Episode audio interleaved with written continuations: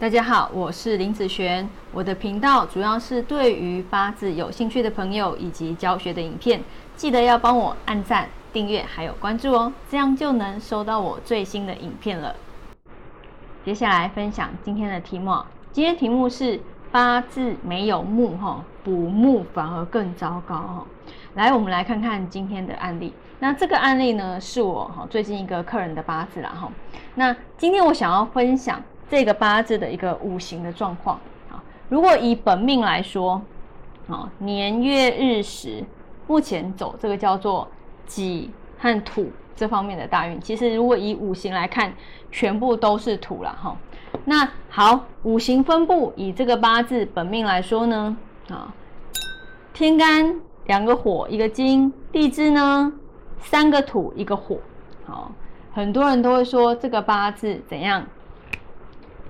土旺，好，有些人觉得他的八字土已经够旺了，不要再加旺这个土的运，其实对他来讲会更不好。但是我不是这样看哦，虽然他的八字在这个大运里面，地支一样走土，但是他不好不会是因为这个土哦，反而地支的这个土是不错的，不是说走家旺更不好，不是这个八字走土。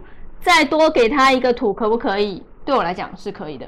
好，那今天这个八字我想要分享天干的部分。以天干来说，这个本命来看，它就是一个怎样火克金的一个现象。所以呢，它的八字啊，以本命来说，它就是属于一个日主受克型的八字。好，以这样子方向去出发的。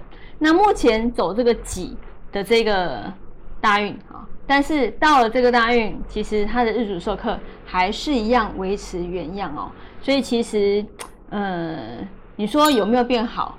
有啦，有变好一点点，好，有变好一点，因为多了这个己土来帮忙嘛。好，好，我们来看看我的题目啊，是在讲八字里面没有木。其实这个人，我的这个客人，他有问我，他说：“老师，你看我的八字里面没有木，那我是不是需要补木？”好，我就跟他讲啊。我说，如果啊，呃，看八字只要看我哪个五行没有，我就要补什么。那这样子来说，大家也不用学八字了哈，就直接看哪个五行没有补什么就好啦。学八字有这么困难吗？那其实也很简单嘛，对不对？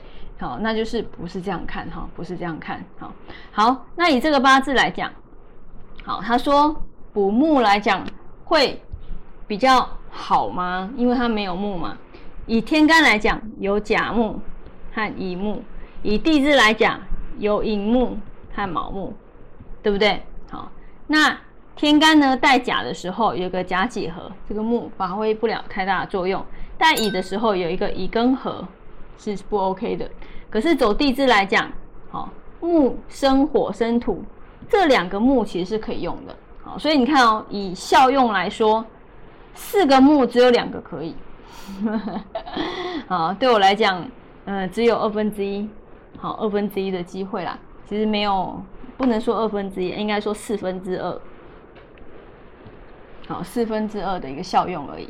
那好，既然说他的八字没有木，那他的八字也没有什么，也没有水嘛，对不对？好，那没有水，难道难道就要补水吗？好，我们来看以带水的方向来说，壬、癸、子、亥。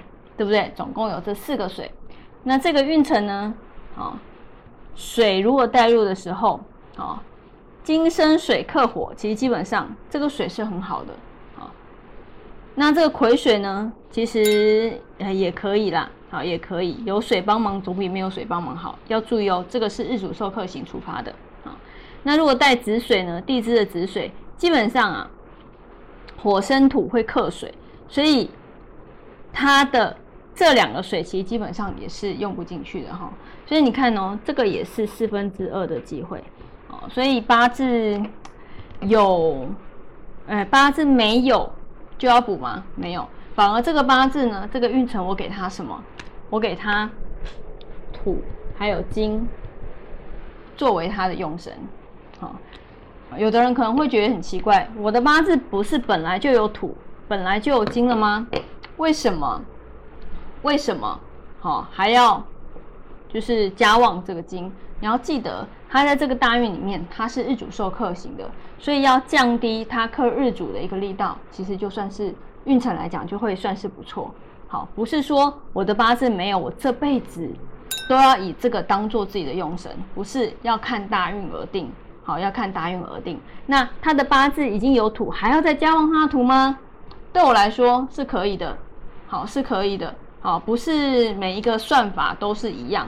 好，或许别人的算法，好，他的运算公式是不需要，但是我，但是我的运算公式加旺土对他来讲反而会更有利。